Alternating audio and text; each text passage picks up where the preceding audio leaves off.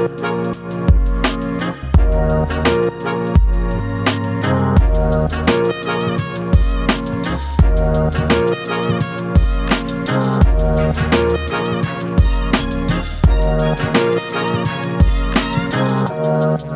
Good Podcast, der erste im 2020 und es ist eine riesen Ehre mit Mike Müller. Vielen herzlichen Dank, bist du da und ich hätte fast müssen absagen. Warum? Ich habe irgendwie etwas Schlechtes gegessen und die, die, die ganze Nacht äh, nicht pennt, Bauchkrämpfe, was weiß ich. Und dann habe ich gedacht, nein, aber der Mike, es kommt ja der Mike. Also so, dass die WC-Schüssel und das Bründli gleichzeitig brauchst. Quasi. Nein, es ist, und es ist leider nicht so viel gegangen. Eben. Es ist wirklich einfach der Krampf gesehen. Oh Und es hat sich wie nicht verschoben. Aber ähm, Du hast nicht Medikamente genommen, die du noch nie genommen hast oder so. Nein. Drogen, die ich noch nie genommen habe. Aber Gesaute Bauchkrämpfe. Hochdosiertes Voltaren oder so. Aber dann habe ich mir überlegt, äh, ein Podcast ist jetzt, ist jetzt noch easy möglich. Äh, mit, mit Fieber Theater gespielt habe ich auch schon. Was ist bei dir äh, der grösste Ausnahmezustand äh, gesehen, wo du mal auf der Bühne hast müssen durchstehen? Äh, sicher auch mit Fieber, mit Ja. Fieber spielen.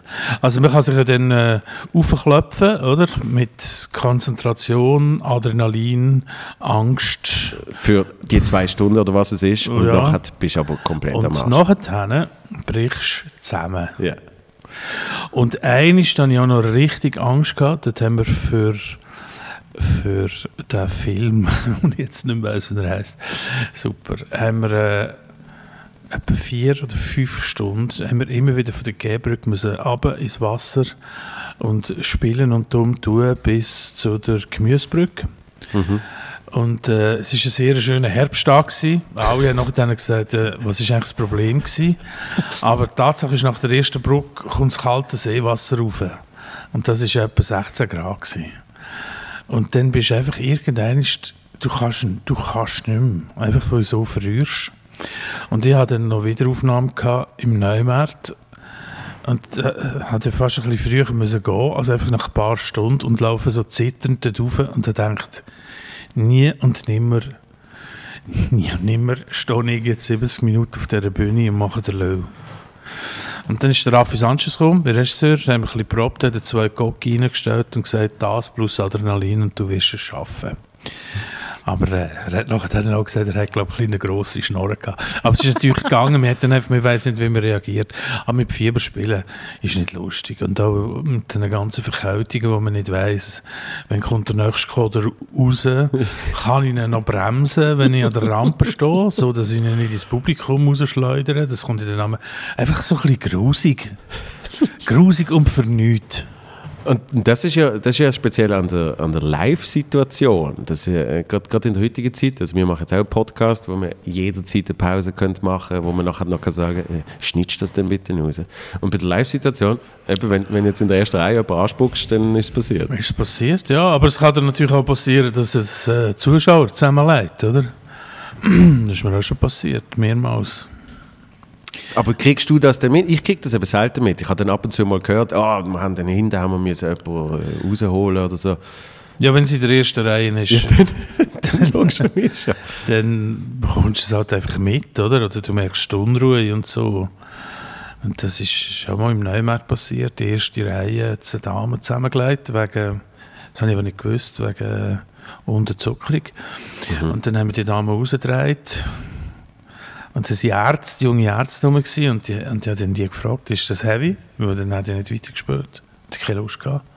Sie sagte, nein, das ist Zucker, easy, spielen Sie weiter. Dann bin ich eine Ansage machen wieder und weitergespielt. Und an diesem Tag bin ich dann äh, ins Theater gekommen und auch eine Techniker tanken, oder? Und auch dem älteren tschechischen Requisiteur, der längstens pensioniert ist, und gesagt, oh, gestern hast du erste Reihe zusammengebrochen. Ich gesagt, ja, das ist nicht schlimm. Ich sagte, ja, also es ist bewusstlos. Ja, erste Reihe Mitte, kein Problem. Siebte Reihe hinten, kotzen, grosses Problem. Oder wenn ein Zuschauer stirbt, ist auch blöd. Hast du schon erlebt? Ja, zweimal schon erlebt. Oder wenn ein Schauspieler stirbt auf Bühne, auch schon erlebt, alles erlebt. Und ich habe gesagt, okay, ich lasse, glaube ich, mit meinen Anekdoten. Das ist, es gibt immer jemanden, der es noch toppen kann. Äh, Absolut. Ich habe äh, die Programm gesehen in Arosa. Heute Gemeindeversammlung und äh, bin wirklich hellauf begeistert gesehen. Da habe ich mir lange überlegt, ob ich dir soll schreiben oder nicht. Und ich finde, es ist ja, ist ja mega blöd, wenn irgendwie so der, der Jungspund dann Hast du denn aber? Genau. Und dann habe ich gefunden, komm, ich schreibe jetzt einfach, weil wir haben uns nicht gesehen dort und es ist wirklich äh, sensationell. Ja, danke. Wirklich. Danke. Du hast mir schon mal geschrieben, weil du hast irgendetwas im Radio gehört, glaube ich, gell? Von Gemeindeversammlung und hast mir gesagt, Ah, wo ich, ich wo habe ich, etwas falsch wo ausgesprochen. ich die Baseldeutsch korrigiert Genau. habe. Und das habe ich mir aber nur erlaubt, weil du mal mit Zürichdeutsch äh, Unbedingt! korrigiert hast. Ich habe es aber nicht habe das- gehört. Und ich habe das wahnsinnig geschätzt. Ja, nein, das ist das finde ich, das kann man immer machen, oder? Also, was steht im Patrick Freys im Atelier? Das Bessere ist der Feind des Guten. also, wenn man kann besser werden kann, man immer besser werden. Und der Witz war, der, äh, mein Regisseur, der Raffi Sanchez, ist ja eigentlich Basler oder von Asch, das ist ja nicht Basel. Hm. Und er hat es aber noch nicht gehört, oder? Weil der Satz war, wenn man sich überlegt, und ich bin voll überzeugt, das ist richtig, er hat es nie gehört. Und überlegt. Ja. Ist natürlich richtig. Ja, ja, ich habe in der Rosa habe ich, habe ich gelost. Ich habe nicht mehr gewusst, was das Wort war. Ja, und habe gelost und gedacht, ja, ich habe es gar nicht gemerkt. Ich es- habe es korrigiert. Das ist eben, Das heisst, in jeder Vorstellung denke ich mindestens einiges an dich, Joel. das tut mir wahnsinnig Sicher? leid. Nein, es gibt so Zeug, wo, wo du in der Vorstellung überlegst, das ist der, hat mir der gesagt, ein anderes Wort ist ähm, der Satz, ich habe Ihnen schon am Telefon gesagt, sie müssen an der Spruch viele. Und viele, da kommst du fast nicht drauf, dass das viele heißt und nicht viele oder so Feile. alt. Feile wäre sogar alt-baseldeutsch, oder? Wäre wär so ganz korrekt, ehrlich. Feile, das Ja, gibt's. aber sagt niemand mehr. Sagt niemand mehr. Und im Theater, dem Theater, das ich jetzt mache, oder in dem Stück zumindest, brauchst du eine Sprache, die es einigermaßen gibt. Das heisst, du darfst schon etwa die ungenau sein. Also ich bin nicht mehr der Dialekt-Nazi, den ich vor 20 Jahren war. Ja, Weil die Verständlichkeit geht vor. das ist so. Oder? Und Verständlichkeit muss in einem gewissen Tempo auch möglich sein. Ich habe als Beispiel wir haben mal einen Appenzeller Schauspieler gehabt. Und der hat äh, der Satz müssen sagen, auf, also in seinem Dialekt, in meinem Dialekt würde ich sagen, du musst mindestens 48 Stunden fort sein, damit das vermisst gilt. Und dann ist der gekommen und gesagt, du musst mindestens 48 Stunden fortsehen, dass es vermisst gilt. Dann habe ich gesagt, los, fortsehen, das kannst du jetzt einfach nicht sagen. Das heisst, dass ich, heisst das liegt bei uns. Dann gesagt, ja, aber das geht nicht, weil wir denken alle an etwas anderes, beziehungsweise wir hören wirklich etwas anderes. Und dann haben wir den müssen überzeugen, dass er gesagt hat, eben vorziehen. Ja. Weil dieses schlägt die raus und die Leute lachen dann auch wegen etwas Falschem, oder? Und in der Komik, das weißt ja du, wenn du die Leute bewusst auf ein falsches Gleis leitest und es nachher dann auflöst, ist es lustig. Aber wenn sie sich wenn die Leute abgelenkt werden, weil etwas nicht so klar ist, wenn es ein leichter Stotterer, ein Versprecher am falschen Ort, die nächste Pointe funktioniert nicht mehr. Ja. Fertig. Und dann kann es eine Minute gehen, bis, es, bis Ja. sie wieder zurück sind. Ja, weil Ja. sie denken, oh, der andere, ich glaube, es ist ein neurologisches Problem. Nein, sie denken, nein, sie werden einfach abgelenkt, das ist schlecht. Oder? Ja. Eine Pointe hat etwas mit Timing zu tun und wenn man das Timing stört und der Gedankengang stört, ist er weg.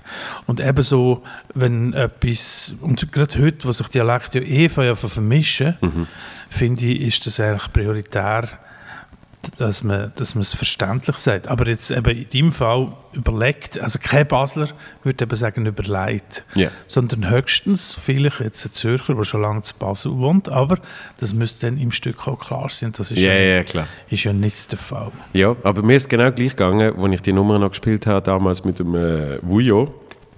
Und ich habe immer Boden gesagt und dann hast du gesagt, das ist Boden. Ja. Und darum habe ich dann auch jedes Mal an dich gedacht, wenn ich sage, super schöner Boden. Ja, Aber- schätzlich, aber guten Boden. Das macht wahnsinnig, das macht wahnsinnig viel aus. Und äh, das, das schätze ich aber eben zum Beispiel extrem an, an dir, dass du, dass du äh, konstruktive Kritik äh, äußerst und auch kannst äh, annehmen weil eben, wie du gesagt hast, weil es geht ja ums, ums Besserwerden. Ja, aber schau jetzt, ich habe das Gefühl, im Moment, also der Ficker und ich sagen das auch oft zueinander, im Moment jetzt mit diesen Komikern, die so ein bisschen rum sind und sich kennen, du, Büssi, ähm, die, der, der Vetter, der Renato Teisel, ich sage jetzt mal, die Junge ist saublöd, oder? Du, ich nehme es gerne noch. der will und so weiter. Nein, da ist einfach nicht, ist einfach nicht so eine Neid ähm, und, untereinander, außer man klaut. Das gibt es ja immer wieder in unserer Branche. Das Klauen finde ich sau doof. Wirklich schlecht, muss man dann auch sagen. Aber so, dass, dass man einander um, umzieht, oder wie Rosa, wo dann alle, quasi alle, einfach die, die halt im Zelt oben waren, am 5 Uhr sind die am 9 Uhr quasi zu mir runtergekommen, in den Plattersaal. Der Charles und Goela gibt mir das Feuerzeug, wenn ich ein Feuerzeug muss suchen im Publikum, Das ist, oder? das ist so geil Äh, das, ist, das hat mich ein bisschen gerührt, oder? Aber eben, also es ist, es ist einerseits die, die Programm, wo sensationell ist, aber für mich ist das sowieso ein, ein traumhaft schöner Oben gesehen, weil links von mir hockt Zuccolini, rechts Das stimmt, der das schon Büssi, natürlich ja. der Charlie und, und, und da denke ich, das, das kann aber auch nur Arosa machen, so etwas. Ja, aber ich finde auch, ähm, es ist halt, ich arbeite ja im subventionierten Bereich von der Kultur und im unsubventionierten Bereich von der Kultur. Und das ist etwas, was ich bei den Komikern schon schätze, ist, dass man einander schauen, dass man vielleicht auch Zeug sagt oder so und dass man einander in der Vorstellung hockt. Äh, Bei den Musikern gibt es das manchmal auch, aber bei den Musikern gibt es manchmal dann auch irgendwie die Harmoniepolizei, Ja. die genau schaut, ob einer falsch spielt, oder? Und das habe ich bei so Anlässen wie jetzt Zarosa oder so, oder äh, darum finde ich natürlich auch so Zeug cool, äh, wie der Roast, wo ich jetzt halt nicht dabei war. Wo du nicht dabei gewesen bist. Ja. mitmachen Eigentlich finde ich so Zeug aber lässig. Das war ja mal die Idee vom Casino Theater Winterthur, dass eigentlich Leute auf der Bühne zusammenkommen, die sonst auf der Bühne nichts zusammen zu tun haben. So ist das Trio Patrick Frey, Victor, Jacob und ich eigentlich auch entstanden. Oder? Wir haben uns dann halt, der eine hat sich dann in die Richtung entwickelt oder die Projekte haben sich gegeben, dass wir jetzt nicht mehr zusammen geschafft haben. Aber das habe ich eigentlich immer super cool gefunden. Und das macht ihr ja sowieso, die zieht ja sowieso zum Teil Ja, es, Fraktionsstärke um, oder? es, es, es erlaubt es halt gut, weil, weil Stand-up äh, ist eine Form, die Ist von eine- Vorteil ist für das. Das Genau, ist eine. Form, wo wirklich halt, äh, es ist, ich habe es mir schon oft überlegt, ich würde die wahnsinnig gerne, ob du dann zusagst, ist eine andere Geschichte, aber ich würde die wahnsinnig gerne in eine von meinen Shows einladen, aber wenn ich dann eben das Programm sehe, dann denke ich, das macht ja keinen Sinn, Ja, das wenn, du, nicht, wenn du oder? 15 oder 20 Minuten aus dem irgendwie probierst Nein. rauszuzerren. Das ist, Nein, das das- ist ein Theaterstück. Das ist ein Stück, ja. Aber vielleicht mache ich auch mal kürzeres Zeug oder ich meine, ich schaue sehr viel amerikanische Stand-up-Sachen und denke dann immer wieder, eigentlich müssen wir das auch mal ausprobieren. Ja. Und ich bin ja schon mal bei dir in einer Show gewesen, in Basel. Genau, das ist aber eben eine Talkshow. Das ist eine. Talkshow Das ist natürlich nochmal etwas anderes. Nein, es war eigentlich wie eine Late-Night-Show. Genau, ja. Jetzt sind wir auch im Fernsehen sagen, da sollten wir mal schnell schauen, was die machen dort. Im Hebsen. Das ist sehr lieb. Im Ja. Hebsen. Ich bin dort reingekommen und das war der Alain Eicher, gewesen, gell, der mich glaub, abgeholt hat. Ein Kollege von dir, der Genau. Input war bei uns bei der Sendung. Äh, und dann sage ich, lache ich so blöd in diesem? Sag ich, ist lust- lustig, es sieht lustig aus. Sagt der Alain, was meinst du? Ja, einfach wirklich krass auf Retro gemacht. Also die Serviererinnen in Ja. diesem Saal, die haben einen kleinen schwarzen angehabt und eine weiße Scheibe, wo das Portemonnaie drunter war, das Servierportemonnaie. Genau. Und es waren so kunstschmiedige, weiß lackierte Stühle und Bistrotischli. Bis ich gemerkt habe, das ist nicht auf Retro gemacht. Das ist einfach jetzt immer so gewesen, die letzten 40 Jahre.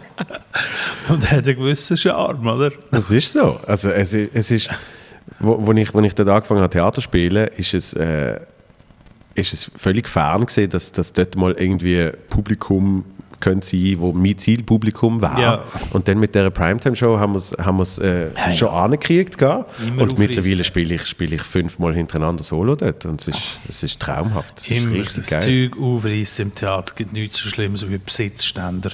Und was mir auch noch lustig gedacht hat, das Kleinbasel, dann war ja Uhren und Schmuck, gewesen, Mhm. also ein Uhren Puff, oder? Und alle die Kebabstände, die es hat, oder immer noch gibt in Ja. Kleinbasel, die haben ja alle weisse Hemden und Fliegen angehabt. Ja, ja. Oder? Weil Uhren und Schmuck, da man sich ein bisschen besser an.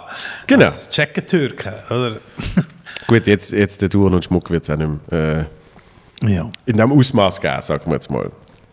Aber ja, du bist, äh, du, du bist dort äh, äh, mal äh, zu Gast gesehen und, und trotzdem, das ist ja nicht, das ist ja nicht per se Stand-up. Also eben als Gast. Nein, nein, das ist etwas anderes. Nein, Stand-up ist klar, das ist etwas anderes. Und wenn ich, äh, wenn ich eben an, an die Programme denke, dann sehe ich schon, wie, äh, wie das jetzt ein Stück ist. Aber wenn du sagst, irgendwann muss Stand-up machen, Ja, also erst, ähm, gib Bescheid. Ich habe verschiedene Sachen in, in, in petto jetzt zu machen, die äh, unterschiedlich spruchreif sind, aber Stand-up ist natürlich immer etwas Spezielles, oder? Weil du kannst auch mal sagen, ich schreibe mal, das ist ja das, was mir äh, viele junge Leute, also viele sind es nicht, aber fragen mich immer wieder junge Leute, ich werde das gerne machen, was soll ich machen? Äh, dann sage ich immer, äh, du musst es einfach mal schreiben. Schreib mal, du musst ja, kannst ja auch acht Minuten schreiben oder sechs, das ist ja Wurst. Und kannst es ausprobieren und kann Leute schauen, die dir gefallen. Du musst deinen Geschmack schärfen. Ja. Und du darfst auch mal als Junge, als Junge darfst auch mal ähm, bestehende Sachen nachspielen, um zu schauen, was Timing ist. Einfach nie kommerziell. Mhm. Oder? Am Skilager oben, ähm, so habe ich auch gemacht. Ich glaube, ich glaub, jeder hat so Jeder angefangen. Gemacht, oder? Und nachher musst du den Geschmack schärfen und eine eigene Linien entwickeln. Mhm. Du musst herausfinden, was dir gefällt. Weil das kennst du ja aus dem Stand-up. Es gibt natürlich auch sehr viele Sachen.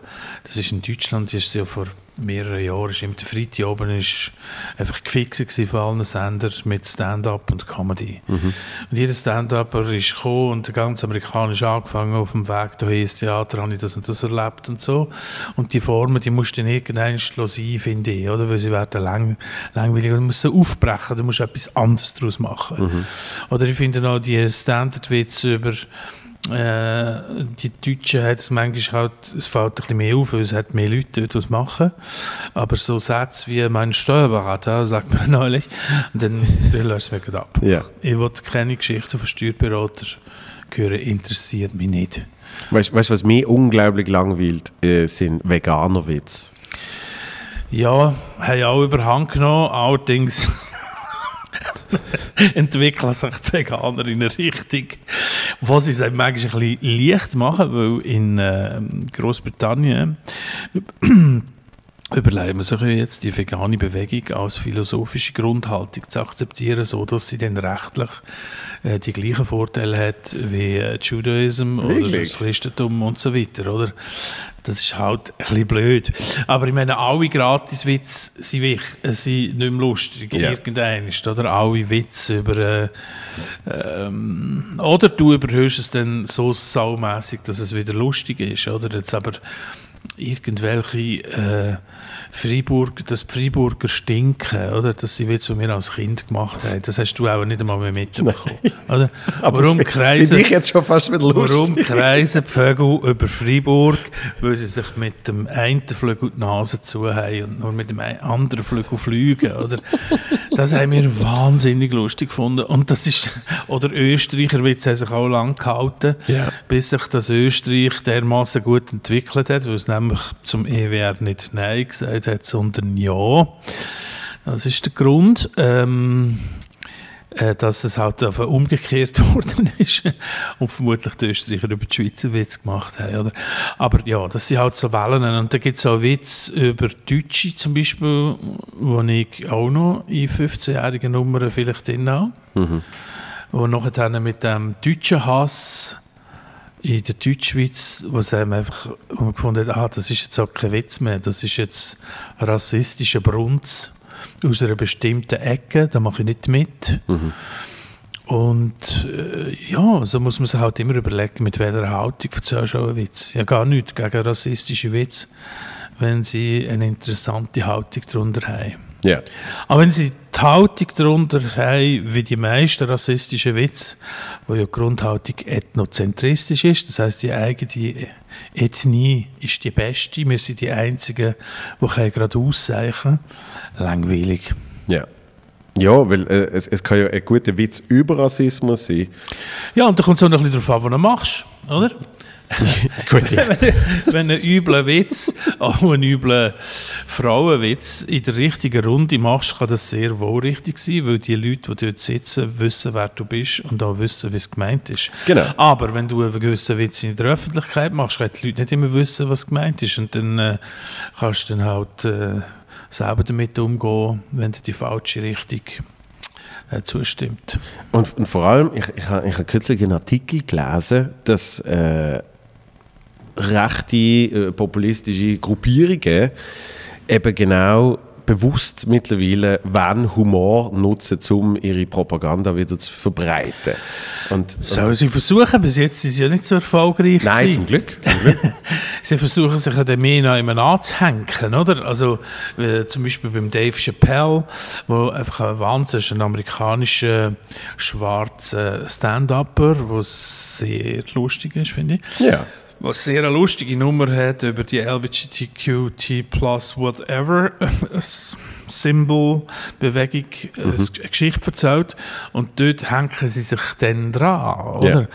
Ähm, ja, kann man machen, aber wegen dem sind sie natürlich noch lange nicht lustig und wahnsinnig viele rechte Komiker gibt es ja eigentlich nicht, oder? Aber und jetzt Nein. in Deutschland, in Deutschland ist ja interessant, was jetzt passiert im Zusammenhang mit, mit der Greta Thunberg, wo sich einfach ganz viele Männer äh, angegriffen fühlen.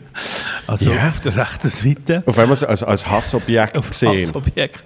Also eine 16 eine 16-jährige Schülerin, die eigentlich nur die Einhaltung von der Pariser Klimaziel fordert, einfach mit einem anderen Speech, also mit einer anderen Haltung, mit einer anderen Laut Lautstärke, ohne versuchen sexy zu wirken, also ohne jetzt einen auf, sagen wir mal, die Typen stehen ja alle auf Taylor Swift, weil die wahnsinnig sexy und weiss ist und schön kann singen. Das ist auch schön, ist okay, oder?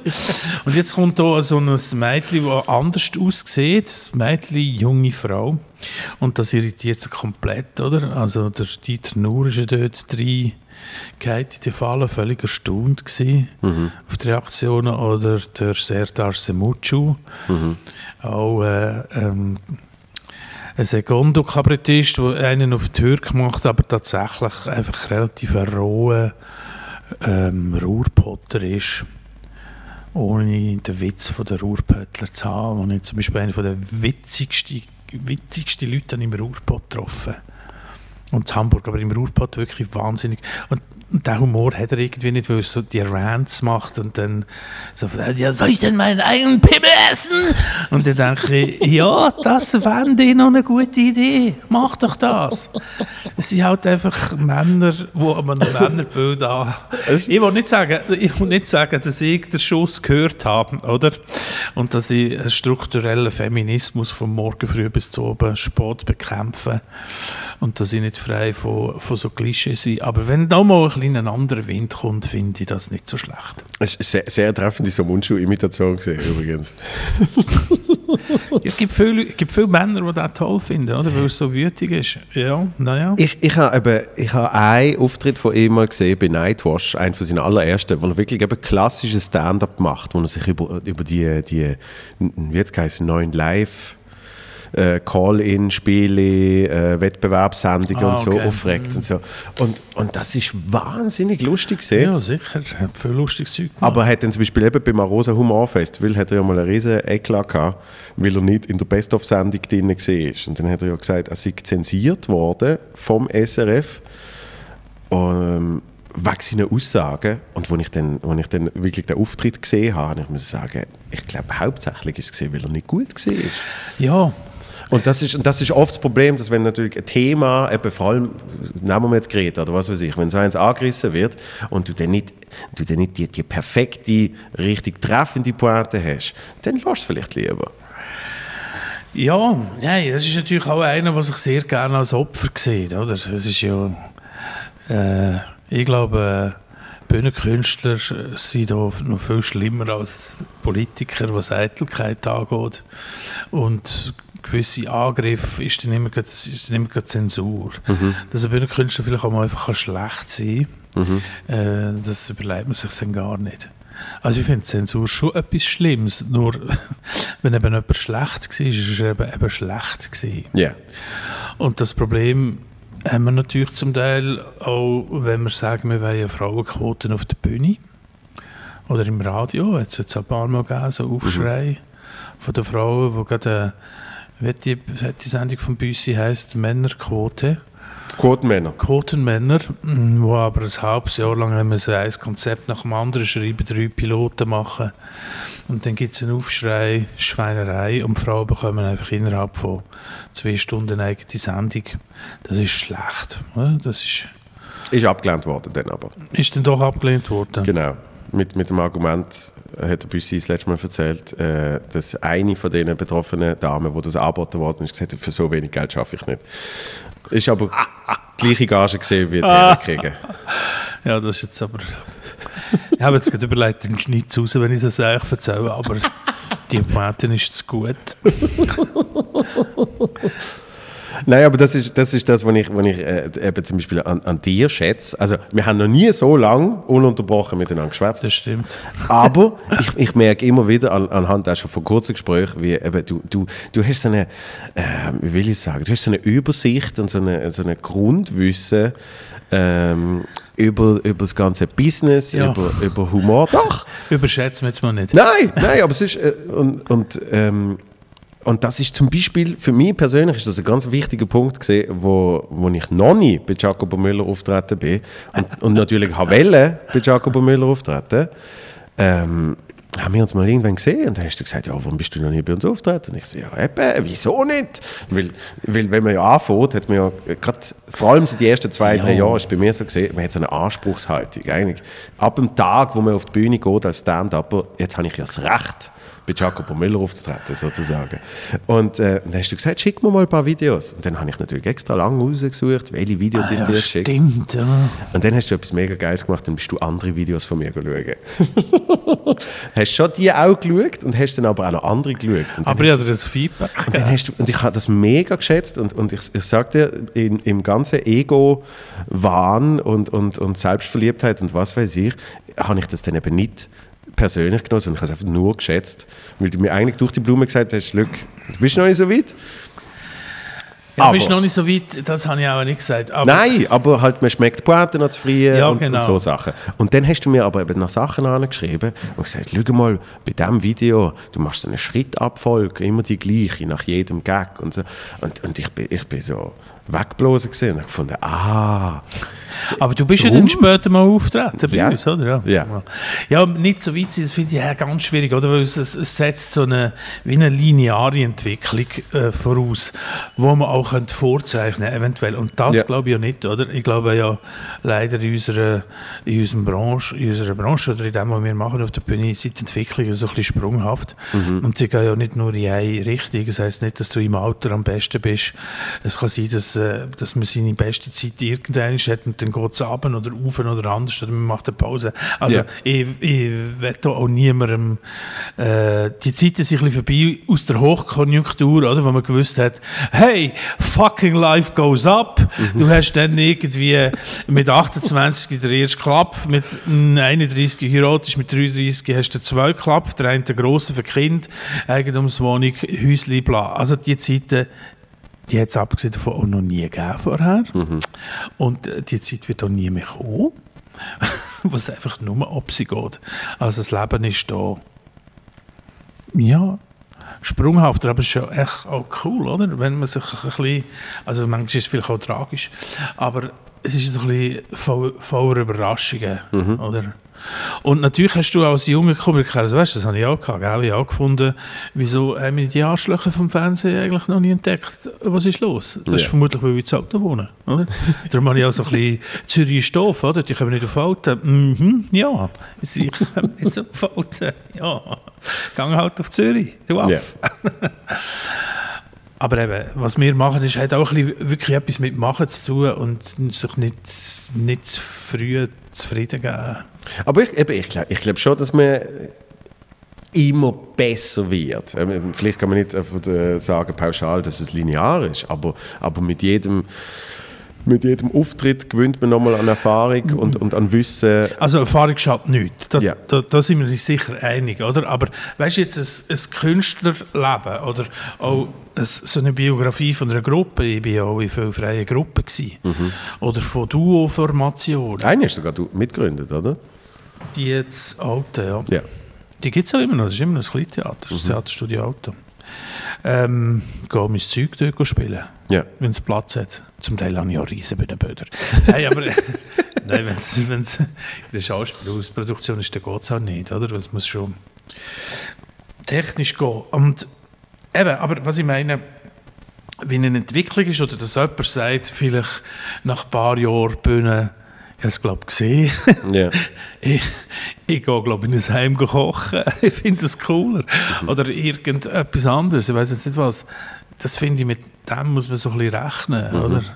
Und es gibt ja auch die abgefuckten Entertainer. Das hast du vielleicht auch schon gesehen. Definitiv. Ja. Also abgefuckte Entertainer, ich sage jetzt den Namen nicht, ich habe mal einen gesehen, Giardino Verde, ich habe so komisch gehaunert mit meinem Freund, also Faros Top Service, mit dem Harul. Ja. Äh, das heisst, wir haben immer wieder so ein bisschen Interventionen gemacht und Scheiß. Und der Entertainer, bin ich dem gesagt, hey, äh, das Mikrofon läuft nicht, wir haben ein Problem. Das, äh, ja, ist mir doch gleich. Und ich so, aber wenn das Mikrofon läuft, dann kannst du nicht auftreten. dann tritt ich ohne Mikrofon auf. Gut, dann hat man es zum Laufen gebracht und dann kommt er und erzählt einen Witz nach dem anderen. Und ich habe so ein bisschen Bauchlötz gestaunt, oder? Ja. Ich habe dort schon so, also ja, wir haben so ein Stück gemacht oder irgendwie, ja, hast du irgendwie, also, hast du noch ein bisschen eher im Viertel gehabt, wenn du auf der Bühne bist, oder? Ja, ja. Ja, hm, das hat gelangt. Und für, für, für gewisse langt das vielleicht. Und bei dem habe ich zum Beispiel nicht das Gefühl, es ist besser geworden aufs Alter. Gar nicht. Gut, eben, das hat, das hat sicher auch mit einer eigenen Anspruchshaltung zu tun und, und, und Zufriedenstellung. Also, ähm, es, gibt, es, gibt, es gibt Menschen, die, die finden ja auch ihres Ding und dann ziehen sie das einfach durch und reiten das zu Tod und dann wirst du wahrscheinlich in dem jetzt auch nicht wirklich besser. Viele, ja. Aber, aber ähm, also es, gibt, es gibt so Geschichten von, kennst du Doug Stanhope zum Beispiel? Nein. Und Doug Stanhope, das ist so ein von der Ami-Stand-Upper, der nie ein riesen Publikum hat, aber halt auch in der Szene und, und von den Fans. Also so ein von den Real Dudes angeschaut wird. Und, und im einen Podcast, wo sonst erzählt der Bert Kreischer eine Geschichte, dass er ihm irgendwie angerufen hat und gesagt hat, hey, was machst du? Und also ich bin gerade am Knock-Knock-Jokes schreiben. Weißt du, so Knock-Knock, who's there? Und er so, was? Und er so, ja, ich habe es noch nie gemacht, ich will das irgendwie Mal schauen, es gibt sicher, gibt sicher auch einen guten, einen guten Knock-Knock-Joke. Ich bin jetzt ein bisschen dran und so. Und, und der macht seit irgendwie 30, 35 Jahren Stand-up. Und ich glaube, das ist es auch ein bisschen, dass wenn du, wenn du schnell rennen kannst, dass du dann vielleicht auch irgendwann mal schaust, ob du vielleicht noch kannst hochspringen und äh, ob der Ja, im besten Fall, ja. Ja. ja. Und, und, und dann äh, behaupte ich schon, eben, mit der richtigen Einstellung behaupte ich schon, dass man immer besser kann werden kann. Wenn du jetzt, äh, sorry, sagst du nicht? Ja, nein, wahrscheinlich, nein, wahrscheinlich, wahrscheinlich hast du recht. Es ist einfach ein bisschen heikel. Es ist ja insofern, eben, ich glaube nicht halt als, als Glück von der linearen Entwicklung. Oder? Ich glaube, ähm, man muss an gewissen Punkten im Leben oder vom Alter, sage ich jetzt mit meinen 56, manchmal auch ein bisschen überlegen, in welche Richtung könnte es aber noch gehen. Und äh, das Gegenbeispiel ist, dass manchmal junge Leute auf die Bühne kommen, wo du denkst, fuck, woher habt ihr das? Wie der, wie der Giel, äh, wo, wo auch im Nightwash auftreten ist, wo im Rollstuhl ist und was hat er, äh, Muskelkrankheit, oder? Mhm. Der Karl Josef, Eine ganz üble Muskelkrankheit, wo Ja. in der Regel wirst 22, oder was? 14. ist der. Ja, aber man wird nicht älter Aha, als ja. 22. ja, ja, genau. Und äh, halt irgendwie eine Show her mit nicht nur guten Pointen, sondern auch mit einer lockeren Art, das Zeug rauszuschleudern. Also, wo verreckst du vor Lachen, oder? Weißt du, manchmal gibt es junge Leute auch beim, äh, in Serien oder, oder Kinder, die spielen in Filmen, wo ich denke, ja gut, aber dann, höre ich auf, oder? Wenn die, wenn die dermaßen keine Angst haben vor gar nichts und das Zeug einfach, einfach so au- rausklopfen in einer Selbstverständlichkeit und es ist dann auf eine Art ein bisschen, ein bisschen egal. Aber die, die, die Unbeschwertheit, die hast du ja sicher auch mal gehabt. Und ich, und ich glaube, die, auch Nein. das ist linear. Die, die verliert man halt oft mit der Zeit, weil man schon... Ich war schon immer ein depressiver Mensch. Nein, weißt du, was ich meine? Manchmal hast du als Junge zu viel Druck und manchmal hast du auch im Alter zu viel Druck, weil die Leute natürlich eitel sind. Wir sind ja eitel, sonst würden wir nicht auf die Bühne. Mhm. Und es gibt so wie eine, so eine Mischung, die nicht immer ganz klar ist, wie, wie sie ist. Oder? Es gibt junge Leute, die sich einfach keinen Kopf machen Ja. und wegen dem Sack geil sind in Filmen oder Serien, wirklich Mhm. Hammer. Und dann gibt es auch Serien wie ähm, Modern Family, wo auch Kinder drin haben, die sie haben müssen rausschreiben, weil sie sind nicht gut waren. Ja, mit der Entwicklung. Ja, Dort, die Ja. Tochter, zum die, Beispiel. die, die, ist, die ist als Kind ist die super herzig gesehen, aber die kann nicht spielen. also die leider. asiatische Mensch. Ja. Ja. ja. Und die anderen drei Kinder sind aber auch super jetzt als Erwachsene, oder? Genau. Gut, die eine ist, glaube ich, eh schon, wo sie Die- Teenie die gespielt hat, ist schon die schon zu alt 24 Ja, ja. ähm, wenn, du, wenn du jetzt eben die Programm jetzt, heute Gemeindeversammlung, anschaust, das ist ja, ist ja eigentlich das dritte, ähm, wo du allein... Ja, wo ich allein spiele, aber die anderen Genau. zwei sind natürlich so Recherchestücke gewesen. Weißt du, da haben wir zwischen 30 und bis zu 70 Interviews gemacht und alles, was auf der Bühne gesagt worden ist, ist mal in einem Interview auch gesagt worden. Ja. Und zwar inklusive Satzabbrüche, Wiederholungen, Mhm. weißt du, so, mm, Also äh, Eltern oben und... Eltern oben, Truppenbesuch. Truppenbesuch. Oder? Und das A1, das dritte, das habe ich dann nicht mehr allein spielen. Aber dort ist, äh, das ist auch so, dort habe ich viel gelernt über Sprache. Du hast mich zwar jetzt etwas gefragt und die schnurren einfach in Kacke raus. das ist ja ein Podcast. Nein, ist doch gut. Ich bin ja Gast. Perfekt. Nein, nur schnell. Aber was dort spannend war, ist, wenn du mündliche Sprache, die wirklich in einem Interview fällt, von Leuten, die sich nicht unbedingt gewöhnt sind, Interviews zu geben, dann schnurst du dann aber noch ein bisschen länger. Ich habe mal ein Interview gemacht, kurz, 20 Minuten mit einem Soldat in einem WK und dann ist die Frage, ja, irgendwann fragst du, ja, gefällt es Ihnen jetzt da der Militärdienst? Dann macht er, ja, also, pff, ja, wie soll ich sagen, auf eine Art, ja, nein, äh, im Prinzip äh, bin ich schon der Meinung, oder? Das hast du auf einem Blatt. Ja. Und dann denkst und dann habe ich, weiss noch nicht, meinem Bruder schon gerufen und gesagt, du, jetzt habe ich einen gehabt, das kannst du nicht brauchen. Ich gesagt, wieso? Ich gesagt, ja, dem, es ist einfach kein, kein Satz. Und ich gesagt, das wird transkribiert. Ich gesagt, nein, das lasse ich. Also, lasse nicht jeden, lasse nicht alles transkribieren. Also, lasse abschreiben, oder? Hey, der Satz, da sind nachher die Leute im Theater zu uns gekommen und haben gesagt, hey, der- ist das wirklich so gefallen? Ich gesagt, ja, das ist so gefallen. Zum Auswendiglernen ist es die pure Hölle. Also, Das ist keine Logik nicht, aber Sprache ist aber nicht logisch. Und der Soldat war auch nicht blöd gewesen oder doof oder so, sondern der ist einfach in diesem Weg reingekocht und hat gedacht, wenn ich mir die Frage jetzt wirklich ernst nehme, dann muss ich da rauslaufen. Ja. Und er hat einfach nicht gewusst, wie er die soll beantworten oder? Weil er auch müde war und ja, das Übliche. Aber wie bin ich jetzt auf das gekommen? Wegen der, wegen der drei Stück. Ah, ja, genau. zwei, zwei sind quasi von Zitat zusammengewürfelt. Und, und das dritte, das jetzt der heute Gemeindeversammlung, das ist Das ist fiktiv. fiktiv von A bis Z, selber geschrieben, äh, spielst alle Rollen auf der Bühne. Und wenn du das anschaust, hast, hast du nicht das Gefühl, ähm, so gut, so gut ist es noch nie gesehen.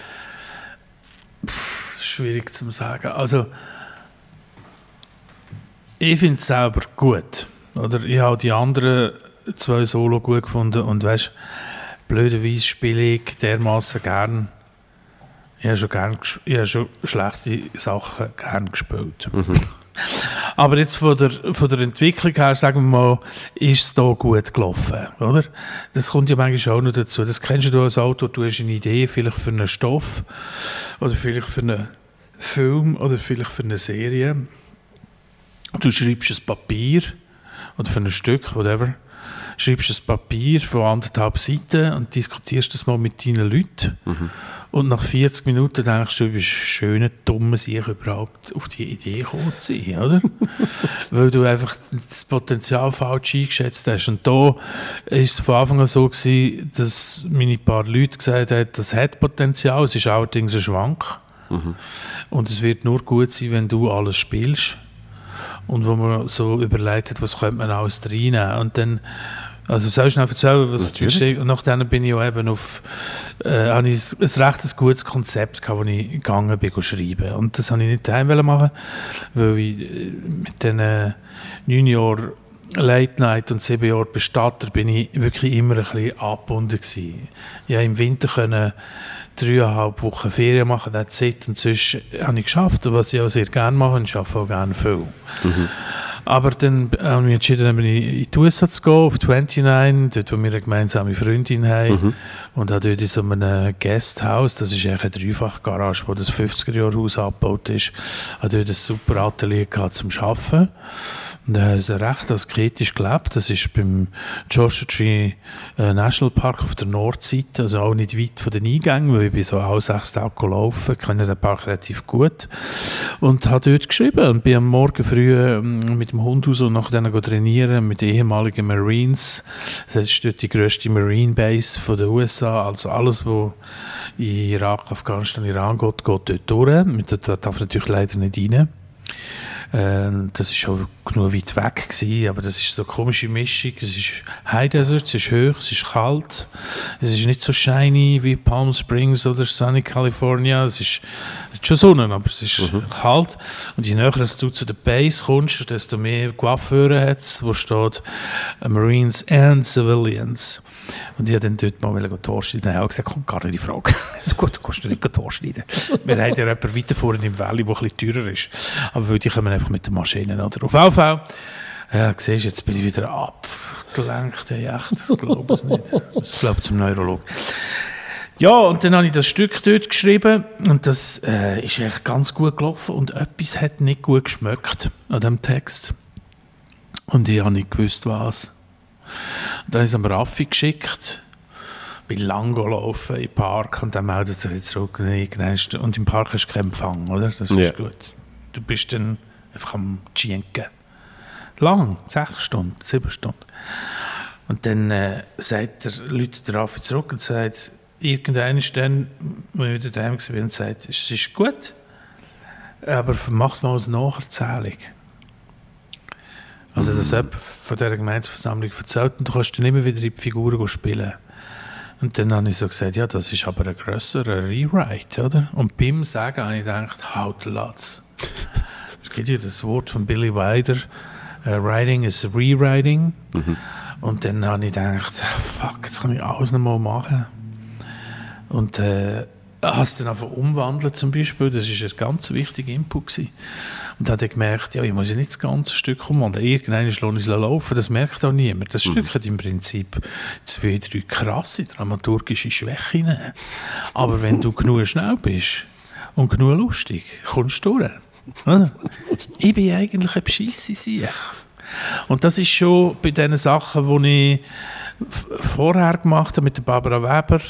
Am Neumarkt haben wir nur noch eins gemacht. Früher haben wir in Wien und Berlin so mehrere Unplugged-Sachen gemacht, so schlampiges Dokumentartheater.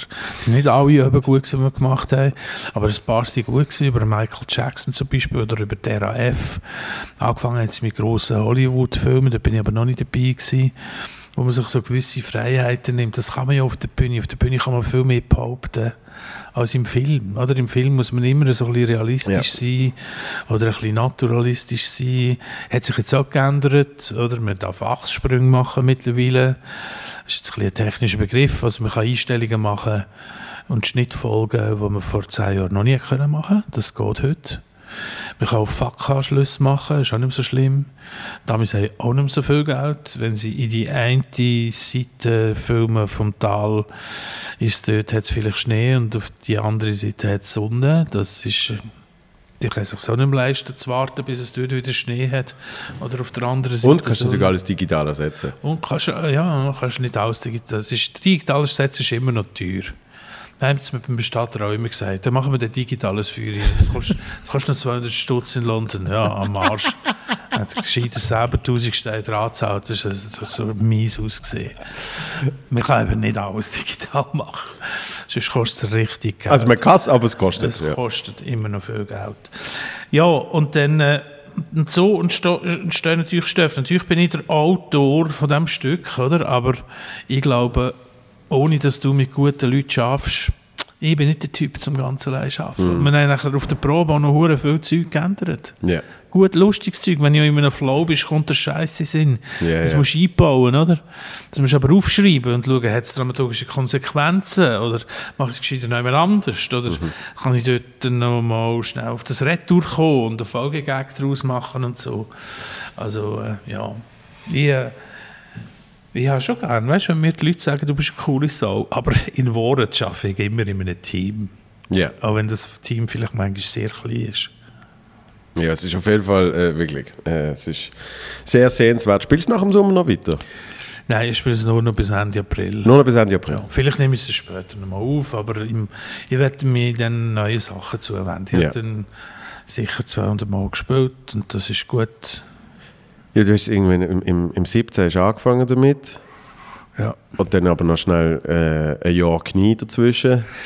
Ja, gut, und dann habe ich natürlich mit dem Victor noch ein Stück gemacht, Müller in Therapie. Therapie, mit dem sind wir auch noch unterwegs gewesen. Dann haben wir zum Teil parallel gespielt und noch Bestatter, oder? Habe ich auch noch eine, eine Saison gemacht. Ja, Eine Staffel, sagt man auf Deutsch. Ja. eine Season. Eine Season, das habe ich jetzt gerade ver verhindern. Saison, ich dachte, das kommt so recht altmüdig cool daran. Wintersaison. Aber im Zirkus sagt man Saison, machst du eine Saison im Zirkus. Ja, es ist, es ist ja auch eine Saison. Mhm. Also ähm, Ja, das ist das gleiche Wort. Theatersaison, Spielsaison, es ist eigentlich überall. Du machst von, von, im Normalfall Herbst bis Frühling, der Knie kann natürlich auch im Sommer einiges spielen. Der, der Krieg ist von März bis November. ja. Genau. Und äh, für dich ist ja, für den Victor ist das zweite Mal gesehen, Mhm. für dich ist das erste Mal Knie gesehen. Hat er dir irgendwie im Vorfeld hat er dich vorgewarnt, äh, gewisse Sachen? Hat er? Ja. Und du hast gesagt, geil, machen wir. Also weißt, ich habe natürlich in verschiedenen Sachen schon vom Victor profitiert, er von mir sicher auch, aber er hat mir natürlich beim Fernsehen schon auch, er hat einfach mehr Erfahrung, was zum Beispiel Schnitt angeht oder wie man, wie man einen Sketch abnimmt, oder? Das habe ich mit der Zeit schon auch gelernt. Oder äh, er ist sicher auch visueller als ich, was Bildgestaltung angeht. Das ist alles Zeug, wenn es nicht von Natur gehst, musst du es ein bisschen lernen. Dann mm, ist der Victor ja aber auch noch bekannt, dass er einigermaßen durchsetzungsfähig ist. Außer bei mir. ja, aber das ist natürlich etwas, was wir uns auch haben finden. Aber ich habe vom Victor auch gelernt, dass man gewisse Sachen als Komiker durchsetzt. Und man macht es nicht, Punkt. Und äh, das ist natürlich etwas, was in den heutigen Institutionen tendenziell eher schwieriger geworden ist, weil die Institu Institutionen gewachsen sind, die Strukturen wichtiger geworden sind. Aber ich fühle mich immer als Macher und setze das auch immer als Macher durch und, und habe natürlich auch am Fernsehen mit der Zeit mir auch nichts mehr sagen oder man hat es im Team entschieden. Es hat schon Leute gegeben, die daraus gekommen sind, auch Leute in der Struktur, die immer können sagen Los, das funktioniert nicht, mach das nicht. Oder? Aber ich habe immer gefunden, es ist ein grosser Gap zwischen Macher und Funktionär. Und das macht mich manchmal vielleicht auch ein bisschen arrogant. Aber ich bin der, der am Schluss den Arsch raus hat und nicht sie. Und wenn ich einen schlechten Film mache wie Tell, dann drehe ich nachher drei, vier, fünf Jahre nicht mehr.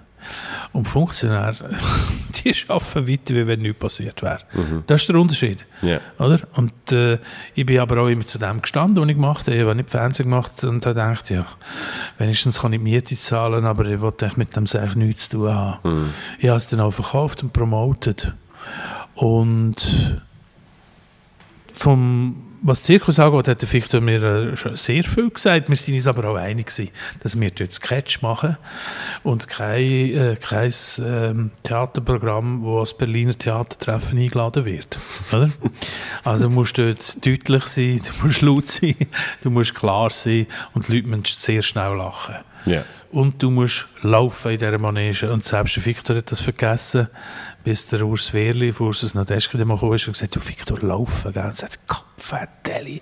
Das, was er allen sagt, wenn sie fragen, kannst du schauen, selber auch vergessen. Im Moment, du musst immer, du musst dich bewegen in dieser Manege. Das ist etwas rein Technisches. Ja. Auf der Bühne bewegst du dich, wenn du einen Grund hast, wenn du einen Impuls hast oder wenn du willst, eine Übersprungshandlung machen oder äh, wenn du Unsicherheit zeigst und bewegst dich einfach mal so, oder? Das kann sehr lustig sein. In der Manege bewegst du dich grundsätzlich und wenn du dich nicht bewegst, dann bist du jemand, der eine Durchsage macht für ein falsch parkiertes Auto. Aber du findest sicher nicht statt als Figur. Aber es ist ja, also bei, bei, beim, beim Zirkus ist es ja nochmal verreckter, weil es fast 360 Grad äh, Publikum hat. Also musst du dich auf, aufgrund von dem Ja, schon bewegen. aber das ist ja ein guter Grund zum Laufen, oder? Das Genau. ist, ja, das ist ja gut Genau. eigentlich. Aber du siehst allein schon, finde ich immer faszinierend, wenn du, wenn du eine kleine Bühne hast, wie Menschen statisch dort stehen und je grösser die Bühne wird, wie die dann eben langsam bespielt wird. Eben auch bei einem Stand-Upper, wo äh, ein John Mulaney, der nichts Physisches macht. Sobald aber seine Bühne grösser ist, muss der von links nach rechts laufen, um seinen Punkt besser Ja, überzubringen. aber auch dort hat es Leute, die zu viel laufen auf einer Bühne, oder? Ja. Auf einer Bühne laufst du anders und wenn einfach einer nur tigert, dann Ja. denkst du, komm, behalte deine Energie. das habe ich früher gemacht. Ja, natürlich, das, mir ist auch logisch, das habe ich auch schon gemacht. Ja. Das hat der Fichter auch schon gemacht bei Ansagen. Aber das muss man dann eben, das ist dann eben verlorene Energie. Mhm. Und im Zirkus ist es nicht verlorene Energie, sondern du gehst sie wirklich holen, indem du dich bewegst. Mhm. Wie ein Rössli. Und, und wie, wie hast du das äh, Nomadenleben gefunden? Also habe ich super gefunden, aber das ist jetzt auch nicht etwas, wo ich denke, wo ich wird ein Problem haben damit. Also, Mhm. Ich bin äh, nicht, dass ich früher von daheim ausgezogen bin, aber ich habe mit 16 eine Mansarde gehabt und eigentlich dort geschlafen, wo ich wollte. Ich bin relativ liberal aufgewachsen, das war auch nicht so das Problem. Gewesen. Und äh, der Wohnwagen, finde ich, also würde ich jedem Hotelzimmer vorziehen. Wirklich? Ja, du hast immer einen Kühlschrank, wo kannst du fressen. Nein, aber du hast alles auf kleinem Raum, oder? Und du kannst da drinnen schlafen, du kannst lesen, du hast eine Toilette, du kannst duschen. Ähm, und gerade im Sommer, also auf den sehr schönen Plätzen, ist es dann wirklich auch jetzt also ein etwas Ferienlagermäßiges gehabt.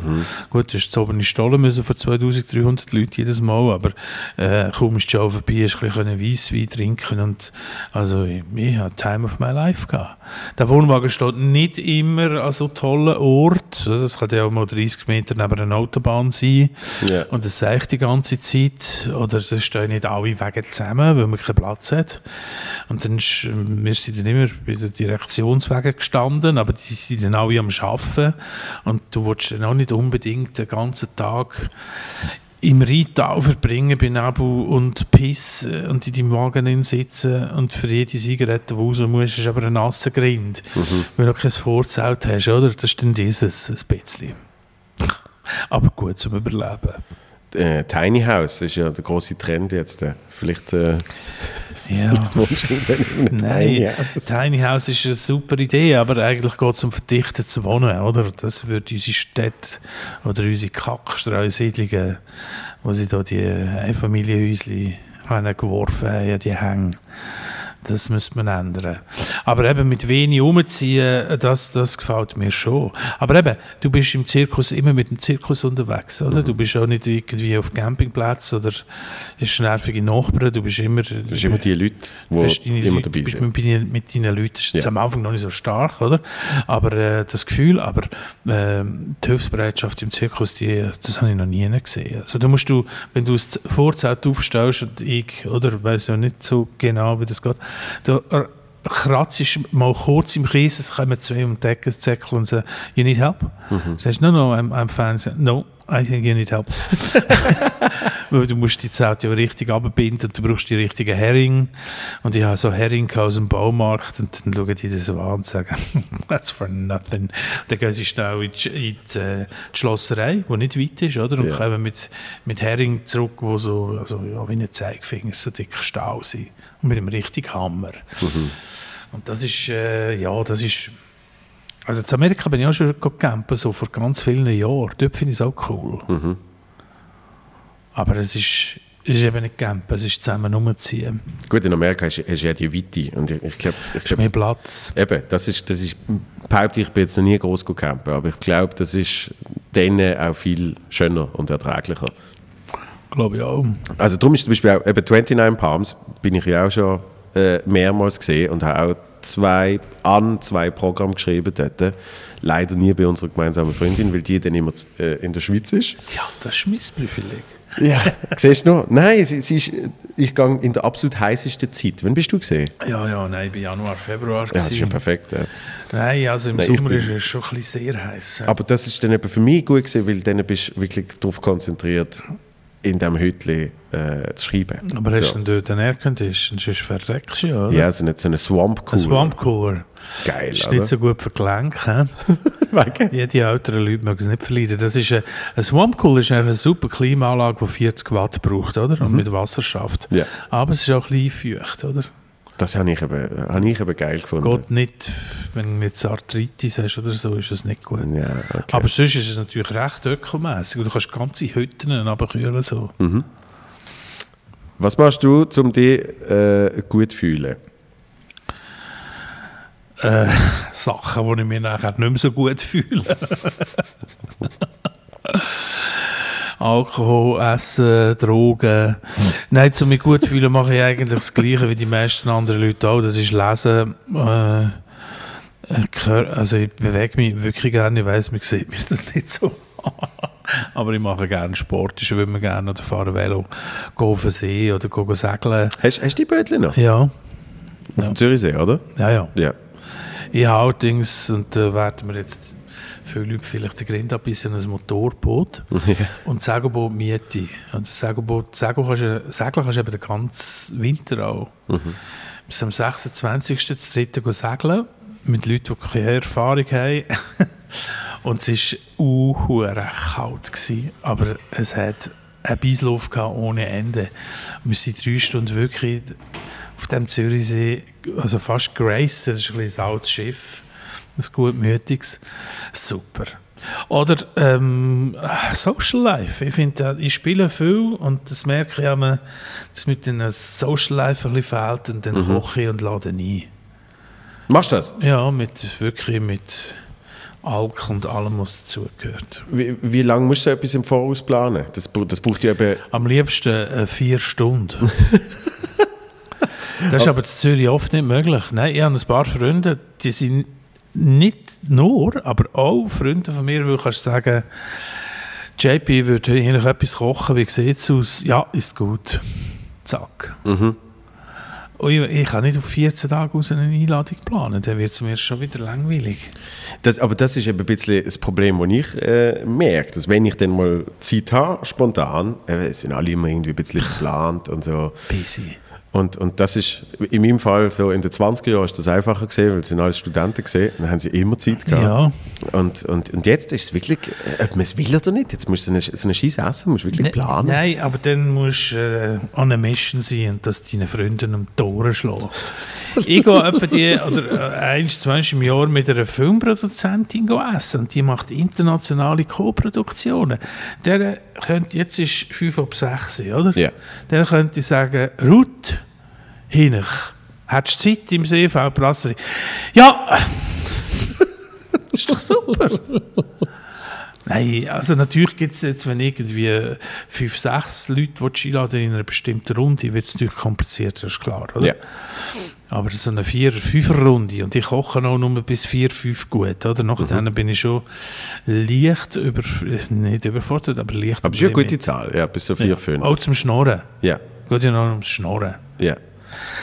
Klar selber gut essen. Und es gibt natürlich auch viele Freunde, die das schätzen. Oder? Also wenn du natürlich Freunde hast und dann, dann stellst du irgend so ein Töpfchen, weißt du, so ein Größe-Töpfchen auf den Tisch und dann machen sie es auf und Muscheln. Oh nein, das haben wir. Ah, das genau jetzt und so. Und dann ist natürlich, weißt du, du brauchst schon gute Esser, Ja. die einfach verrecken, wenn du das Zeug auf den Tisch stellst. Oder? Und nachher noch ein Fisch oder irgendwie eine Gemüsegeschichte oder so. Wir sind daheim, wir sind zwei, also mein Bruder und ich, der sieben Jahre jünger ist als ich, und wir sind eine verfressene Familie, das stimmt. Aber wenn die Mutter in die Küche raus ist geholt und wir haben noch, nicht- noch nicht gesagt, es sei gut, dann haben sie den Vater zusammengeschissen. Wirklich. Wenn sie zurückkommen und sagen, das ist gut gewesen, Gott vertelle, was meint ihr eigentlich? Kommen sie zurück und sagen, oh Mutter, ist so gut. Ah ja, freut mich. Weil es gehört dazu. Wenn Ja. jemand gut kocht, muss, musst du aber auch jemanden haben, der, der rühmt. Wenn du jemanden hast, der den mit dem Ellbogen auf dem Tisch anlehnt und so reinschaufelt, dann ja. Ja, und, und, und du brauchst, du brauchst aber auch Leute, die es können annehmen. Also du kannst, wenn du, wenn du jetzt gut kochst und die Leute sagen, hey, das ist jetzt richtig geil, dann, dann musst du es ja auch annehmen können. Weil Ja. es gibt nichts Schlimmeres als die Menschen, die dann so das, so, ja, es geht. Also, Ja, letzte Woche ist es besser nicht- Da gesehen. bin ich leider auch nicht so eine coole Sicht.